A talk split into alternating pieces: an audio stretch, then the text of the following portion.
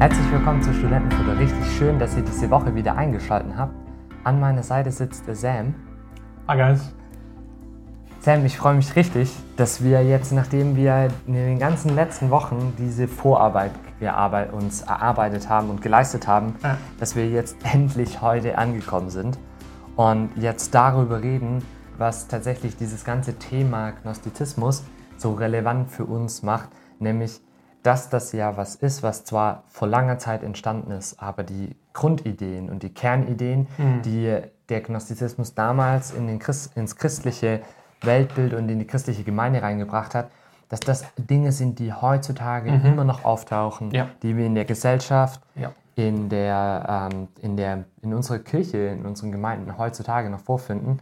Und darüber wollen wir jetzt heute ins Gespräch kommen. Genau. Und ich bin auch richtig gespannt, was deine Gedanken so dazu sind. Ich bin gespannt, was deine Gedanken sind. Ich hoffe, es gelingt uns in, diesem, ja. äh, in dieser Folge, in diesem Gespräch. Und ich denke, wenn das jetzt noch auf der Aufnahme ist, dann wahrscheinlich bedeutet das, dass es geklappt hat.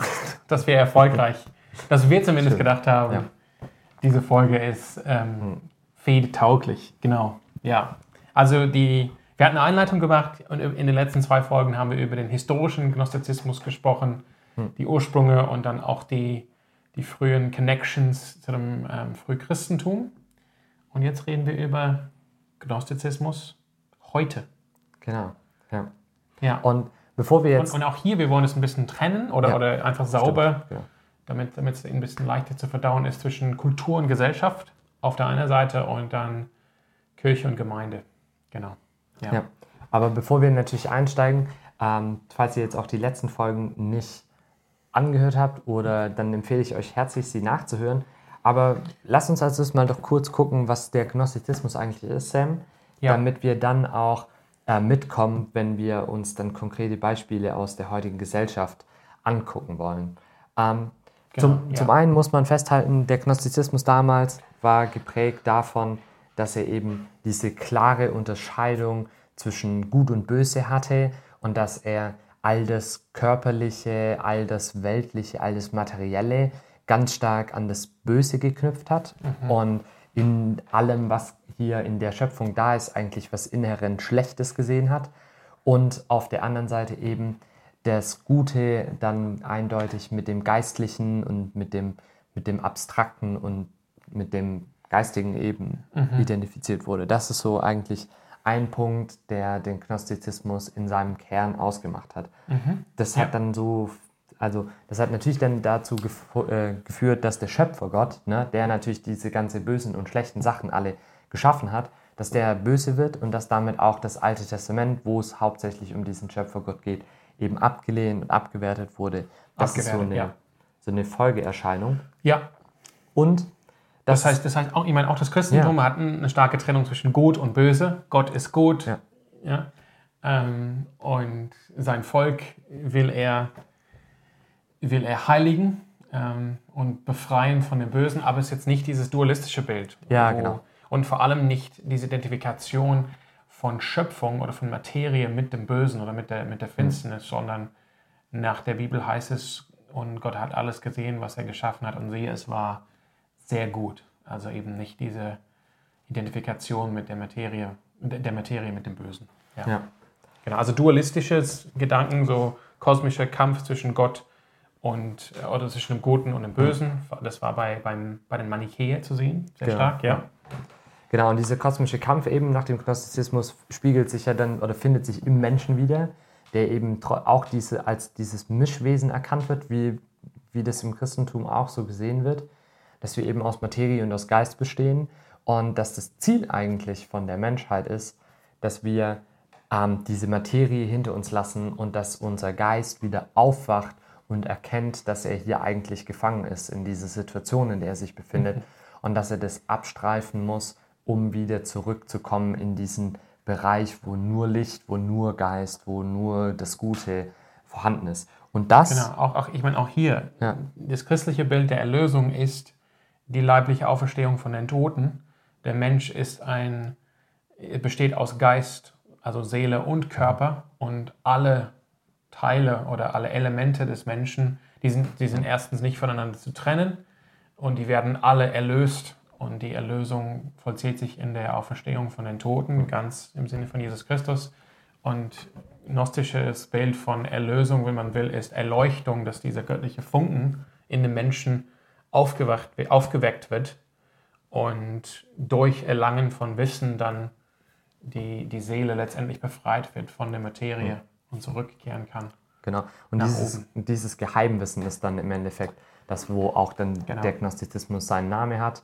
Und das ist auch dann der so dieser wesentliche Kern. Es gibt irgendwie so ein geheimes Wissen, es gibt ja. diese Erkenntnis, die uns erklärt und die uns dazu führt, zu erkennen, ähm, in welchem Zustand wir uns eigentlich befinden. Und dieses geheime Wissen wird transportiert, das muss man erfahren, hören, mhm. äh, um dann eben Zugang zu dieser Erlösung und zu dieser Befreiung zu bekommen. Und das wird dann eben in Mythen und in Erzählungen weitergegeben ja.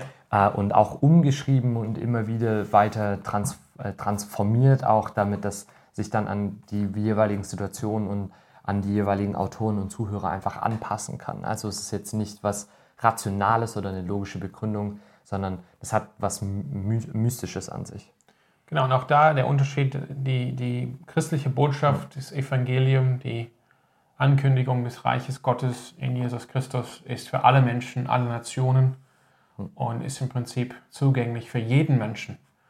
Und im Gnostizismus geht es eben, eben um dieses Erlangen von Geheimwissen oder von verbotenem Wissen, was eben nur möglich ist durch bestimmte Riten oder durch bestimmte besondere Lehre oder Gurus.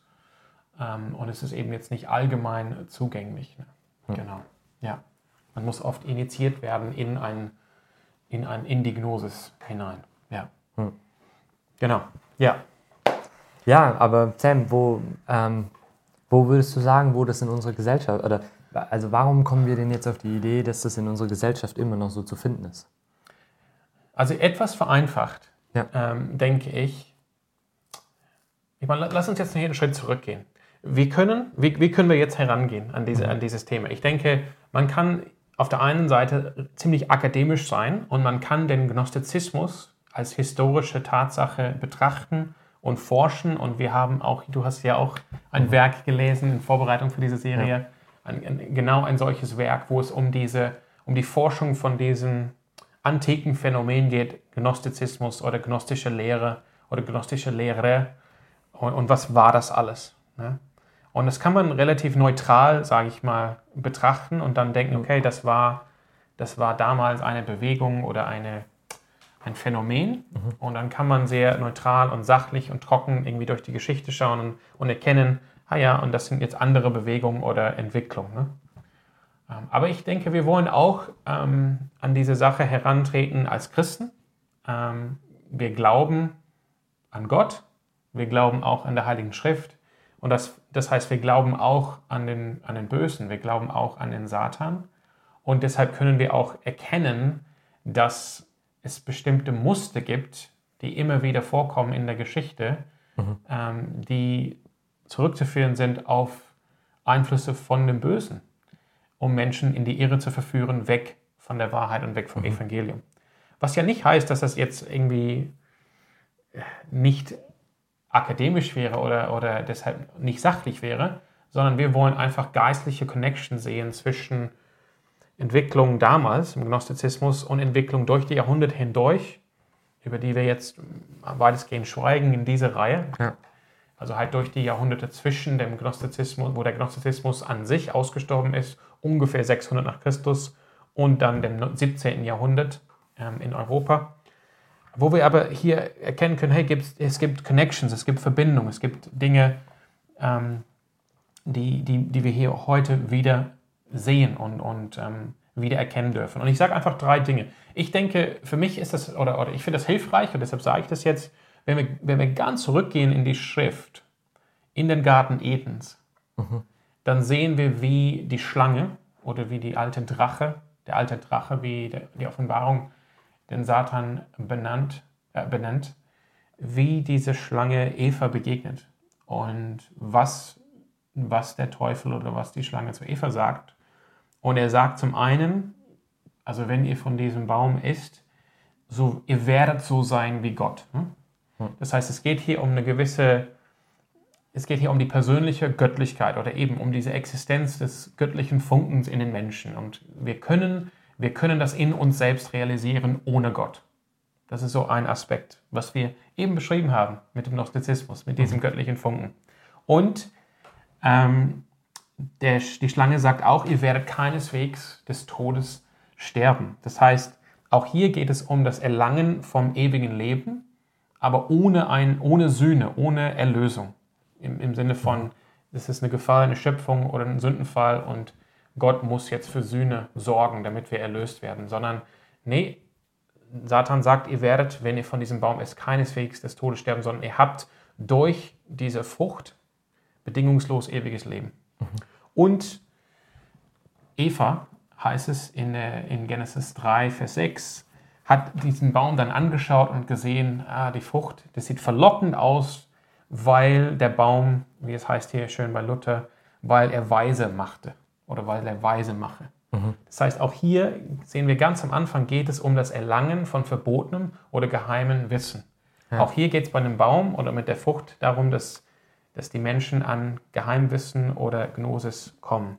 Und ich denke, diese, diese, diese drei Aspekte sehen wir damals im Gnostizismus, wir haben die jetzt ein bisschen beschrieben. Ja. Und dann wäre halt der Punkt heute, wenn wir jetzt in unserer Gesellschaft, in unseren Gemeinden gucken, wo sehen wir diese drei Aspekte noch? Mhm. Ähm, genau, also eben, was habe ich jetzt gesagt?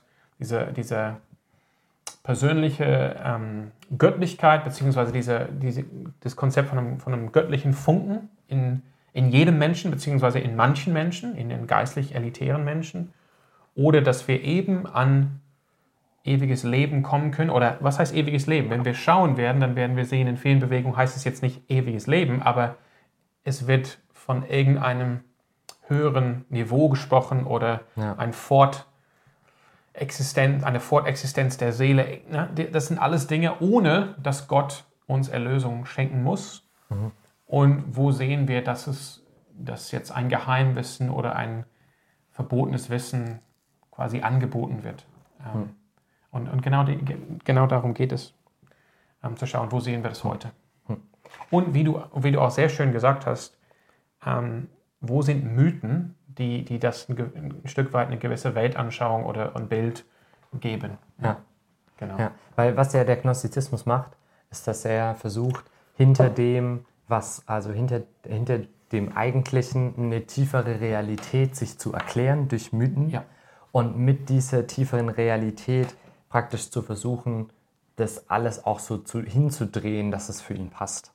Und das ist ja schon was, was, was krasses, weil da geht es ja dann gar nicht mehr so sehr um Rationalität und um Logik oder um Wahrheit auch, sondern da, da verschwimmen Wahrheit und Mythos und, und so verschwimmen miteinander, weil das nicht das Ziel ist, mhm. ähm, das genau das zu bewirken oder das zu erlangen oder zu verbreiten, sondern es geht darum eben, in dieses Geheimwissen hineinzuführen.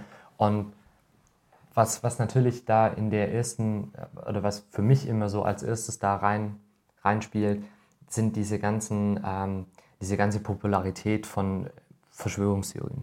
Okay. Also Verschwörungstheorien und vielleicht muss man auch Verschwörungstheorie von Verschwörungstheorie unterscheiden. Aber wenn wir zum Beispiel die, das, so dieses klassische Internetphänomen äh, die Erde wird von Reptiloiden äh, beherrscht in Wirklichkeit.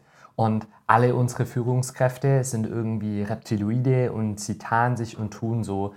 Und nur mhm. wenn du weißt, und äh, ich, ich kann dir dann geheime Gründe und geheime Daten und Fakten nennen, die aber niemals an die Öffentlichkeit kommen dürfen, ähm, aber ich kann dich in unseren Geheimbund praktisch einweihen, dann weißt du und dann verstehst du, wie die Welt wirklich läuft, wie es wirklich aussieht, was du wirklich tun sollst. Mhm. Ähm, und alle anderen sind die Idioten, weil die haben es nicht verstanden. Mhm. Und wir haben die Bedrohung, wir haben die wahre Gefahr erkannt und wir verstehen wirklich, wie die Welt funktioniert und wie es wirklich aussieht und wie es wirklich um uns Menschen steht. Oder genau. Ja. Und, und da sieht man ja schon, okay, stopp mal, äh, da tauchen plötzlich diese ganzen Dinge auf. Man hat dieses Narrativ, man hat das Geheimwissen, ähm, daraus folgt irgendwie ein, ein elitäres Club oder so eine Geheimverbindung. Man identifiziert sich, man hat so eine gewisse Art von Erlösung oder Errettung, dass man eben aufwacht aus dieser Blindheit, die man besitzt. Das spielt irgendwie alles damit rein. Ja, auf jeden Fall. Ja. Wir erinnern uns, die, die Gnostiker damals, die hatten die Menschen unter, aufgeteilt in bestimmten Klassen. Es gab so die Pneumatikoi, das heißt die Geistlichen. Mhm. Und die waren halt die, die Eliten, die eben dieses Geheimwissen schon erlangt hatten und die wussten Bescheid. Und dann gab es die, die Fleischlichen, die, die Sakikoi, sollte ich, sorry, sollte ich lieber sagen, die eigentlich keine Hoffnung hatten. So die Dummen, die Blöden. Die sind einfach verdammt, die, die schaffen das nicht. Die werden jetzt nicht ähm, zur Erleuchtung kommen. Und dann gab es halt die, die Dritten, die Psychikoi, die eine Chance hatten, durch quasi harte Leistung ja. irgendwie doch ein Stück weit an die Erleuchtung zu kommen, aber auf, auf jeden Fall nicht auf dem gleichen Level wie die, wie die Geistlichen. Genau. Mhm. Also diese, auf jeden Fall sehen wir schon bei den bei manchen Verschwörungstheorien, ja. Ja, also, und zwar, ich finde, bei, bei einigen Verschwörungstheorien. Ja.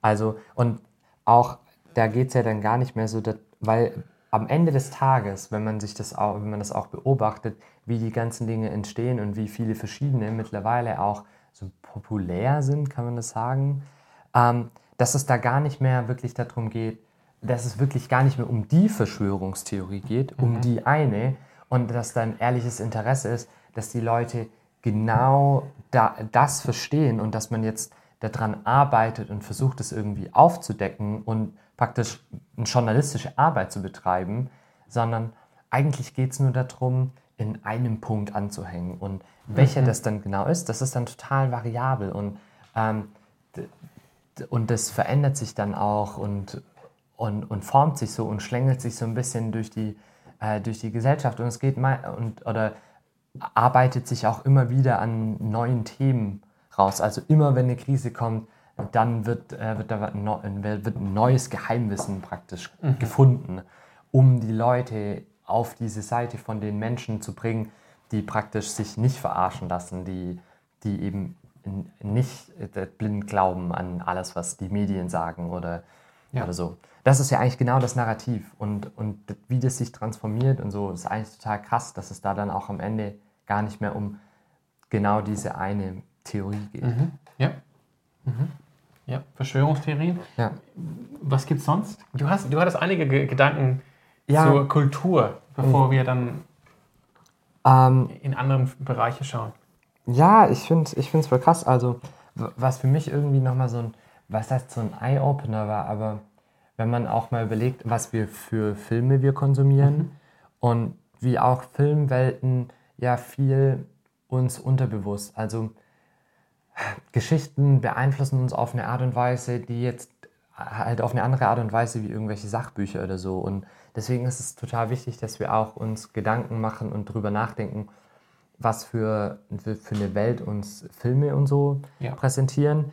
Und Star Wars hat schon sehr gnostische An Ansätze zum Beispiel, weil es in Star, in Star Wars ja ganz, ganz viel um diese Frage nach der, also es gibt die gute und die böse Macht. Und ja. die Macht ähm, zieht einen äh, zu sich. Und es gibt die, die einen, die halt irgendwie verdammt sind, also diese, diese Unterscheidung zwischen den, ähm, den, den, die, die super geistlich sind und denen, die irgendwie so auf der Kippe stehen oder die damit in Kontakt kommen und da mhm. drin leben und die, die hoffnungslos verloren sind, das findet man bei Star Wars genauso. Mhm. Und diese Frage, äh, dieser ewige und Zwiespalt diese, und dieser der Funk, Kampf. Der Funke in ja. manchen, dass ja. sie dann, das erweckt werden kann, dass sie dann ja. zu Jedi werden können, oder? Ja, genau.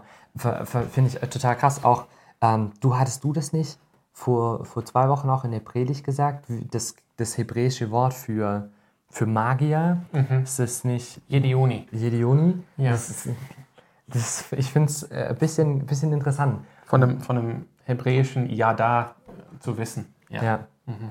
Weil das, also das steckt ja auch so ein bisschen und, und wenn, also ich weiß nicht, ob das, ob das wirklich intended war, aber nee, vielleicht, vielleicht ja. manchmal sind da, also spielt da dann doch auch das Schicksal so ein bisschen äh, ein, ein Stimmchen oder ja. äh, zeigt der Humor. Aber der, dieses Manipulieren von, von einer größeren Macht und das für sich einsetzen, äh, das ist ja das, was ein Magier im Endeffekt tut. Und das machen die Jedis ja genauso dass sie diese Macht benutzen und dass sie das einsetzen. Mhm. Ähm, das wird jetzt natürlich in Star Wars sehr ähm, wohlwollend und harmlos Ja, präsentiert ja, genau, als ja. eine, eine, eine, eine klasse Ja. Und alle Geschichte sollen, von Gut und Böse und wir können mitfiebern. Also, Genau, ja, und alle sollen und alle, äh, alle streben praktisch danach, aber wieder am Ende in diese, in die Macht hineinzugehen. Und die, äh, die Macht hat so ein ewiges Balance und so ein ewiges Hin und Herspielen. Ähm, Ja, Ja, äh, genau, und, und das hat schon irgendwie, also das hat schon irgendwie sehr esoterische und gnostische Züge. Und deswegen, also ich fand es interessant, irgendjemand hat mal gesagt, warum kann, äh, warum hat Star Wars niemals die Tiefe erreicht ähm, und die äh, Charakter und Vorbilder geschaffen, wie es, ähm, der, wie, der, wie es der Herr der Ringe getan hat. Weil einfach die Art und Weise, wie Gut und Böse zusammenhängen und wie die in, miteinander in Konflikt stehen, ein ganz anderer ist. ja, Ja. Aber natürlich ist das jetzt zum Beispiel, sag ich mal, wo uns dieser Dualismus und dieses dualistische Weltbild auch ähm, irgendwie transportiert wird und auch verkauft wird. Aber so also ein Film, der vielleicht auch direkt da was mit dem Glauben zu tun hat, ist, ist, ist der Da Vinci Code von Dan Brown. Da Vinci Code, ja. Ja, weil, weil da, das ist ja genau par excellence, genau das, was versucht wurde, auch nicht nur, also was nicht nur versucht wird, mit, ähm, was die Gnosis versucht hat damals zu machen mit dem Christentum, sondern auch, was moderne Theologen versuchen mit der Gnosis, mit dem, also durch die Gnosis mit dem Christentum zu machen. Das nämlich in dem, also der, ah, ich weiß gar nicht, wie der Protagonist, ich weiß gar nicht, wie der heißt. Langdon. Danke. Robert Langdon. Äh, Genau, der, der versucht ja ähm, praktisch das Geheimnis hinter der Bibel und das Geheimnis hinter den, den wirklichen christlichen Geschichten herauszufinden äh, und wird da praktisch da, dahin geführt, dass eigentlich die ganze Kirchengeschichte alle äh, eine, eine einzige geheime Orden war, der die Wahrheit versucht hat, äh, in, in sich selber geschlossen zu transportieren und in Rätsel verpackt, versteckt, ähm, da halt Ja. Weiter zu transportieren und es gilt praktisch dieses Geheimnis zu lüften und zu entstehen und dann kommt man zu dem wahren Wissen und zu dem wahren Schatz, der einem irgendwie dann Erlösung Ja, ähm, ja. verspricht und was das ja eigentlich, was dieser Film ja eigentlich aussagt, ist, hey, ähm, das Christentum will eigentlich was ganz anderes aussagen und es wurde verzerrt und verändert. Durch die institutionelle Genau. Kirche, ne? Ja, genau. Die Orthodoxen. Ja, Ja, die haben die, die armen Gnostiker da ausgegrenzt, ne? Oder ja, Genau, und, ausgeschlossen. und das ist ja im Endeffekt das, was praktisch heutzutage manchmal versucht wird. Also einige, äh, einige Leute in der modernen Theologie dann tatsächlich versuchen, dass sie versuchen mit der Gnosis zu argumentieren, dass es nie dieses eine Christentum gab und dass sich halt diese eine kleine Splittergruppe, die haben sich halt institutionalisiert und die haben sich dann durchgezogen und die haben alle anderen vertrieben und unterdrückt. Ähm, und die haben das eigentlich aber auch verbogen und verfälscht, weil sie eben diese Schriften und so rausgelassen haben.